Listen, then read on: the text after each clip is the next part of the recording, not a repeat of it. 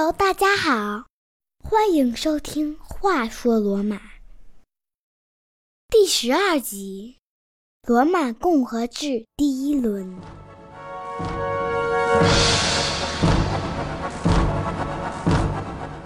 上一集我们的题目是罗马对希腊一比零。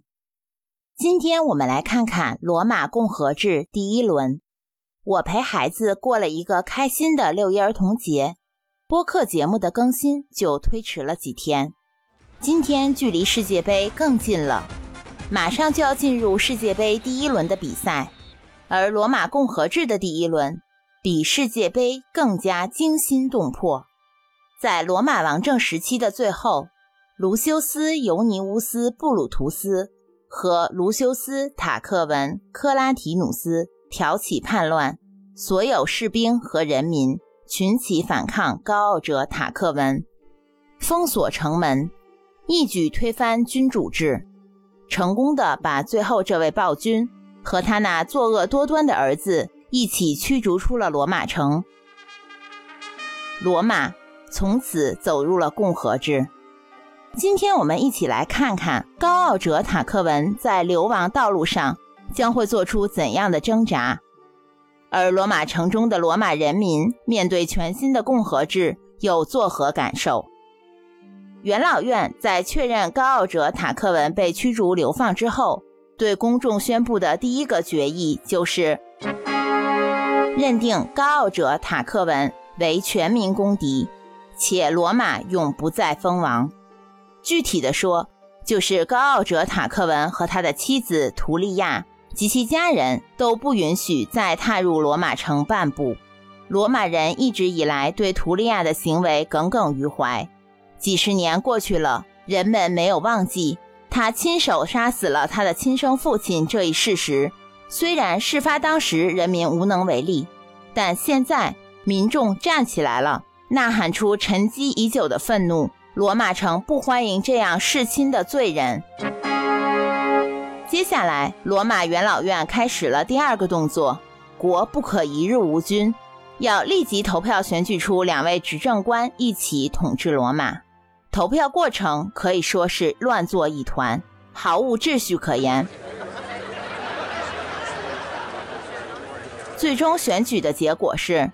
卢修斯·尤尼乌斯·布鲁图斯和卢修斯·塔克文·克拉提努斯被选出作为罗马共和制的第一届执政官，任期为一年。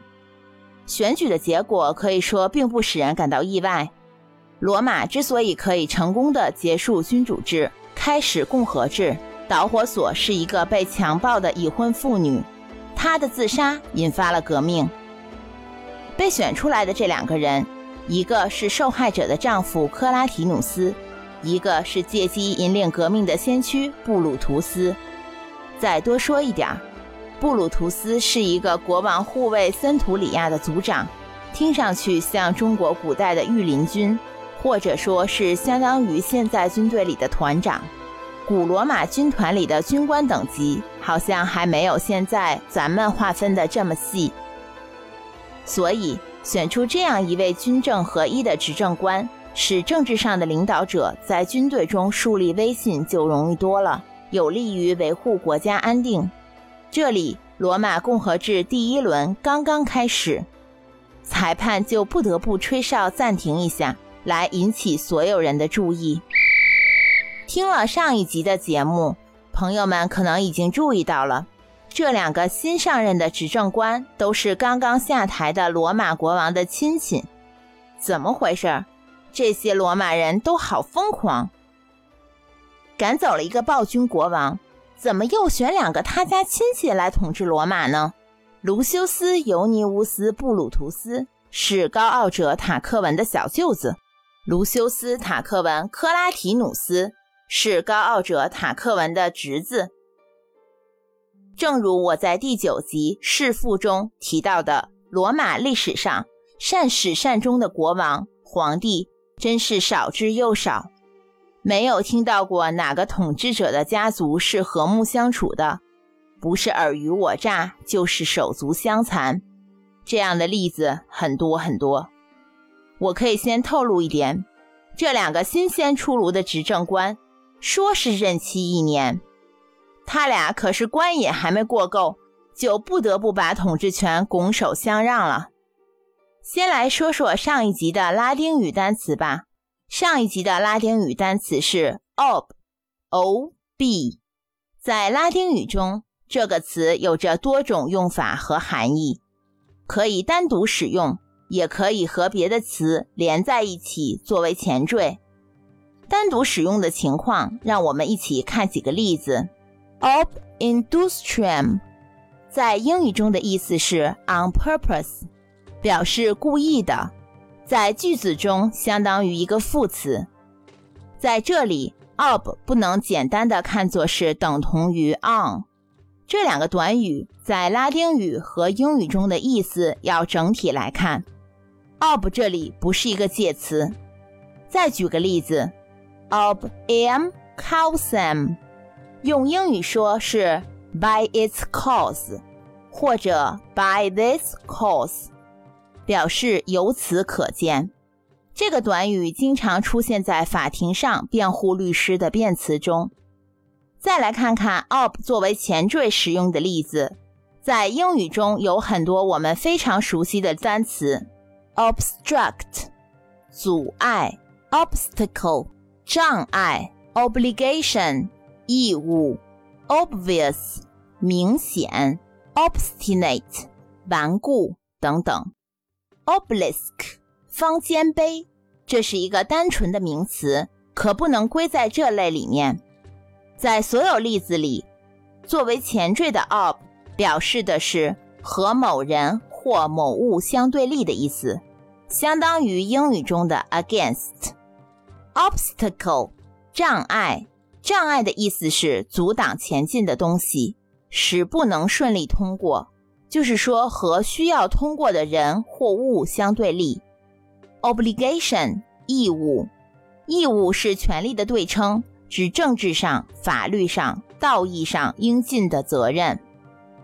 Obstinate 顽固，顽固是指不愿意改变，或者思想愚昧保守，不愿接受新鲜事物，通常是和其他人的意见或大多数的意见相对立。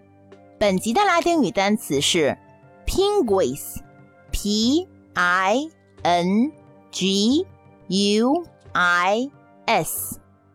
在下一集节目中，我会详细解释这个词。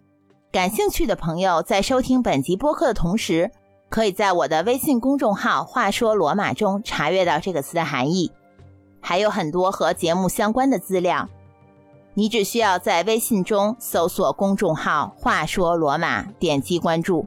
请记住，只需输入中文“话说罗马”四个字就能找到我，或者登录我的网站三 w 点话说罗马点 com。我再重复一遍：三 w 点话说罗马的全拼点 com。说完拉丁语单词，我不得不再占用一点时间做一下下集预告。通常我们的下集预告是在节目结束的时候，今天有点特别，是因为下一集将是第十三集。我们的节目中每十三集会有一期特别节目，叫做年度工作报告，就是说第十三集、第二十六集、第三十九集，以此类推。年度工作报告，这个年度是指随着我们的故事进展所到达的年份。比如说，第十三集将会是讲在公元前五百零九年，罗马这个小世界所处的大世界里发生的大事小情。所以下一集的题目是年度工作报告：公元前五百零九年，穿越古今，感受罗马。请你们和我一起周游公元前五百零九年的世界，一起去那时候的埃及、希腊、达尔梅西亚。高卢、德意志、不列颠群岛、迦太基、印度、中国和小亚细亚看看。之后的第十四集将恢复到常规节目，将会接着今天的节目继续讲罗马的共和制，继续讲布鲁图斯的一生。可能你会问了，为什么要选择在每第十三集搞这样一个特别节目呢？想要知道原因的话，就请你关注收听。说了这么一大段，我想这两个新上任的执政官一定越等越紧张了，怕听众们忘了他们了。更糟糕的是，听众们会不会不想继续聊刚才的话题了？和大家开个玩笑，我们还是要接着刚才的选举结果继续说。但是罗马人可没有咱们这么善良。他们还就真想把一个踢出局了。刚才说到，他们俩都是高傲者塔克文的亲戚，难道罗马人选举的时候自己没意识到吗？我觉得不是他们没意识到，是在推翻君主制之后，兴奋、紧张、慌乱交杂。这两个人可以说是英雄，所以他们选举的时候还哪顾得上想他们的背景资料呢？但是，待这些罗马人疯狂过后，自己发现他们竟然选出了一个塔克文家族的人做最高统治者。尽管克拉提努斯也是高傲者塔克文的完全对立面，而且他为罗马推翻王权、建立共和做出了巨大的贡献。他刚刚失去了心爱的妻子，好不容易被推举成为执政官，能够扬眉吐气。可是这个倒霉的人，罗马人没过多久就一致把矛头对准了他，说他是一个背负着塔克文姓氏的人。罗马人一朝被蛇咬，十年怕井绳，就连长得和井绳差不多的也不行。他们怕对权力的贪欲是一种与生俱来的 DNA，在所有塔克文家族的血液中传承，所以以防万一。还是不要和任何塔克文有所瓜葛为妙。元老院决定让卢修斯·尤尼乌斯·布鲁图斯去做这个恶人。当他通知克拉提努斯，元老院和罗马人民决定请他主动辞去执政官一职，克拉提努斯大吃一惊，完全没有想到。起初他拒绝这一决议，但是当他的岳父。鲁克利提亚的父亲也站在了他的对立面的时候，他决定辞去执政官的职位，离开了罗马城，选择了距罗马城约二十英里的一个叫拉努维乌姆的地方作为他的避难所，简直是从天上掉到了地下。唉，这一切仅仅因为他的名字中有着和高傲者塔克文一样的姓氏。与此同时，另一位执政官卢修斯·尤尼乌斯·布鲁图斯，他是罗马第六位国王塞尔维乌斯·图利乌斯的小儿子，也就是说是高傲者塔克文的小舅子，不能算是血缘关系，他才得以侥幸逃脱和克拉提努斯相同的命运。少了一位执政官，元老们又忙起来了，要再次投票选举出。另一位执政官和布鲁图斯共同统治罗马城，花落谁家呢？执政罗马的重任落在了一个名为普布利乌斯·瓦雷列乌斯·普布利科拉的身上。熟悉美国独立史的朋友可能能够猜到，关于这个人的名字 Publius，我有两点想补充一下。第一，在拉丁语中，Publius 这个词。可以说是英语中 “public” 一词的根源。在美国，“public service” 被译为公共服务。第二，美国著名著作《联邦党人文集》，作者亚历山大·汉密尔顿、詹姆斯·麦迪逊和约翰·杰伊，他们使用了普布利乌斯这个笔名。这个名字来源于他们所尊敬的古罗马执政官普布利乌斯·瓦雷列乌斯·普布利克拉。麦迪逊常被后人称为美国宪法之父，并且担任了第四任美国总统。汉密尔顿是宪法会议中非常有影响力的一位代表，并成为美国首任财政部长。约翰·杰伊则是美国首任联邦最高法院首席大法官。此书收集了多达八十五篇论文，主要对美国宪法和美国政府的运作原理进行了剖析和阐述，是研究美国宪法的最重要的历史文献之一。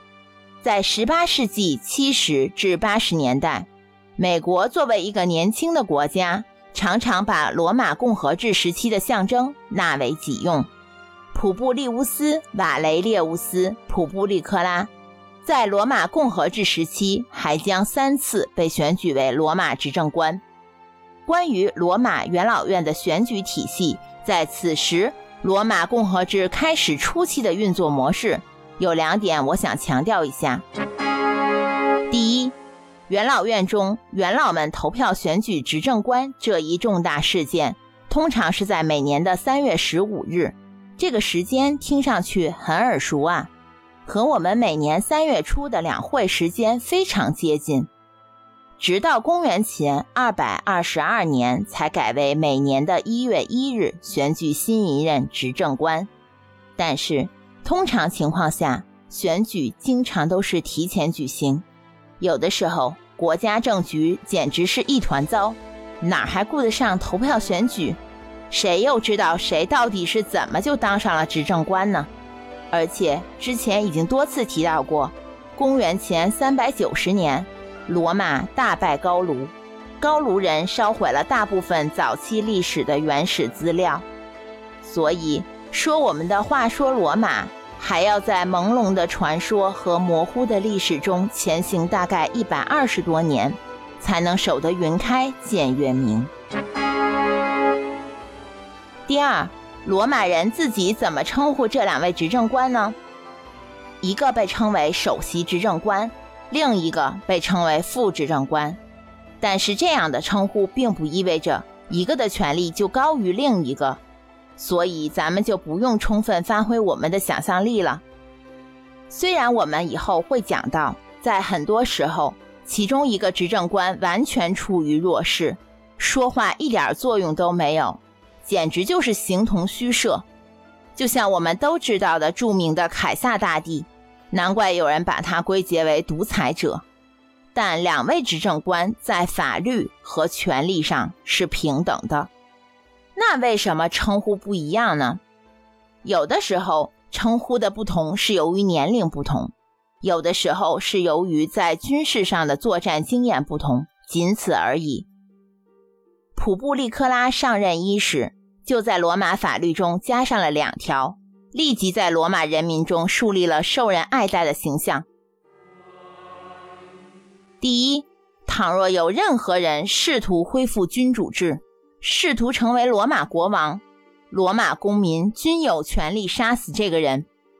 就是说，罗马公民均可以不用考虑后果的杀掉觊觎罗马王位的人。第二，罗马的所有公民都可以向裁判官，也就是法官，对统治当局做出的任何决议提出异议。换言之，原告起诉被告。即使是判决之后，被告仍然有权向裁判官上诉。这条法律至今仍然广泛的被世界各国所使用。我个人认为，这是人权发展史上的重要一步。第二条法律可以说在此后的两千多年里一直发挥着重要的作用，其重要性可以和我们下面要介绍的古罗马的另一个重要标志相提并论。那就是古罗马的权威标志——树棒 （fasces）。追根溯源，树棒原来是作为伊特鲁里亚国王的军事力量的徽章。后来，由于伊特鲁里亚人和罗马人的交融，树棒这个标志被罗马君主收为己用。fasces 原指捆扎一束棍杖，其含义是单独的一根棍杖很容易被折断。而被捆扎在一起的一束，就象征着团结的力量。其中间常加有斧头，象征着决定生与死的无情的正义。在罗马共和国建立早期，树棒是执法官吏的权力标志，通常被刀斧手扛在肩上，跟随着裁判官的宝座，象征他们行使正义的能力。树棒中的棍杖象征着鞭刑。斧头象征着死刑。直到古罗马的十二铜表法制定之后，罗马的裁判官不再拥有立即处决罗马公民的权利了。在塞维安城墙外围一些，罗马人自己设定了一个圈儿，可以说是一个看不到的城界，拉丁语中称为 Pomerium，是罗马一个神圣的边界。边界之内，树棒是不可以夹着斧头的，代表着在法律意义上的罗马城界内，最高法律权威的裁判官有权对罪犯实施惩罚，但无权判处和执行死刑。只有所谓罗马在战争时期的独裁者，才有权利在城界内把斧头夹在棍杖树中。这么一个权力标志，我为什么说了这么多呢？是因为我们至今仍然在很多地方可以看到树棒，在我的网页和微信公众号中都可以查阅到从古罗马时期到两千多年后的今天树棒的图片。树棒最著名的是在二十世纪上半叶被意大利法西斯党作为标志，从此引出了法西斯主义。棍棒与斧的交集，不但是法西斯的形象。同时，也内含着法西斯得以形成的秘密，以斧头、树棒代表权力和统一的意义，一直延续到今天西方国家的各种政治象征物。法国国徽中也有树棒这个标志，是因为法国借鉴沿用了罗马的共和制体制，这个标志是拿破仑引入的，它也是西班牙国民警卫队徽章的一部分。代表着警卫队要像罗马刀斧手一样，具备高度的警觉性和强大的保障能力。在美国，两个巨大的树棒出现在美国国会主席台的两侧，分立在短语“我们信仰上帝 ”（In God We Trust） 两侧。在我们下一集节目第十三集的封面就是美国国会主席台的图片，感兴趣的朋友可以看一下。还有，在美国首都华盛顿，亚伯拉罕·林肯雕塑底座的支柱上，也可以看到树棒图案。哥伦比亚的库库塔大会后，哥伦比亚共和国的国徽上也出现了树棒图案，当时也被称为大哥伦比亚，因为它包括现在的哥伦比亚、委内瑞拉和厄瓜多尔几个国家。自1830年。树棒图案出现在厄瓜多尔国徽中，瑞士圣加伦的州徽是一个树棒，在阿根廷首都布宜诺斯艾利斯的市级法院门前，智利的瓦尔帕莱索正义宫殿门前，在乌拉圭蒙德维利亚的大都会警察的盾牌上都可以看到树棒，它是西班牙武装部队军事司法机构盾牌的一部分。四周环绕着橡树叶的花环，也在美国科罗拉多州的州徽上，在树棒图案上写着 “Union and Constitution” 工会和宪法。墨西哥城的重要标志性建筑——墨西哥独立纪念碑底座两侧也有一对树棒图形。说完了，至今仍然广泛出现在我们生活中的树棒标志，再来说说这两位执政官。卢修斯·尤尼乌斯·布鲁图斯和普布利乌斯·瓦雷列乌斯·普布利克拉，因为他们上任不久，已经开始要面临来自外部针对罗马的第一次攻击了。没错，敌人已经在路上了，而且这次攻击并没有事先通知罗马，或者先来个什么谈判，而是直接全副武装、气势凶猛的来了。是谁呢？是那个离开历史舞台的高傲者塔克文，他不甘心，带领着一个来自伊特鲁里亚的军事联盟来反击。这股伊特鲁里亚的军事力量中，很多人来自维埃城，那可是罗马不共戴天的敌人。他们趾高气昂，趁虚而入，借着高傲者塔克文的复辟决心来攻击罗马。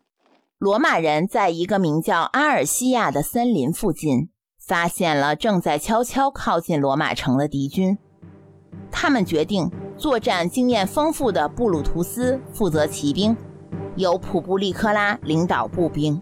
敌军中，高傲者塔克文的儿子阿伦斯潜伏在一座山上观察。他远远地看到罗马军队和刀斧手正大举进发。还携带着刚刚提到的著名的树棒，这就意味着罗马的执政官已经亲自领军出战。于是他立刻把消息传给了高傲者塔克文。这时，游戏规则发生了改变，伊特鲁里亚军队决定兵分两路攻击。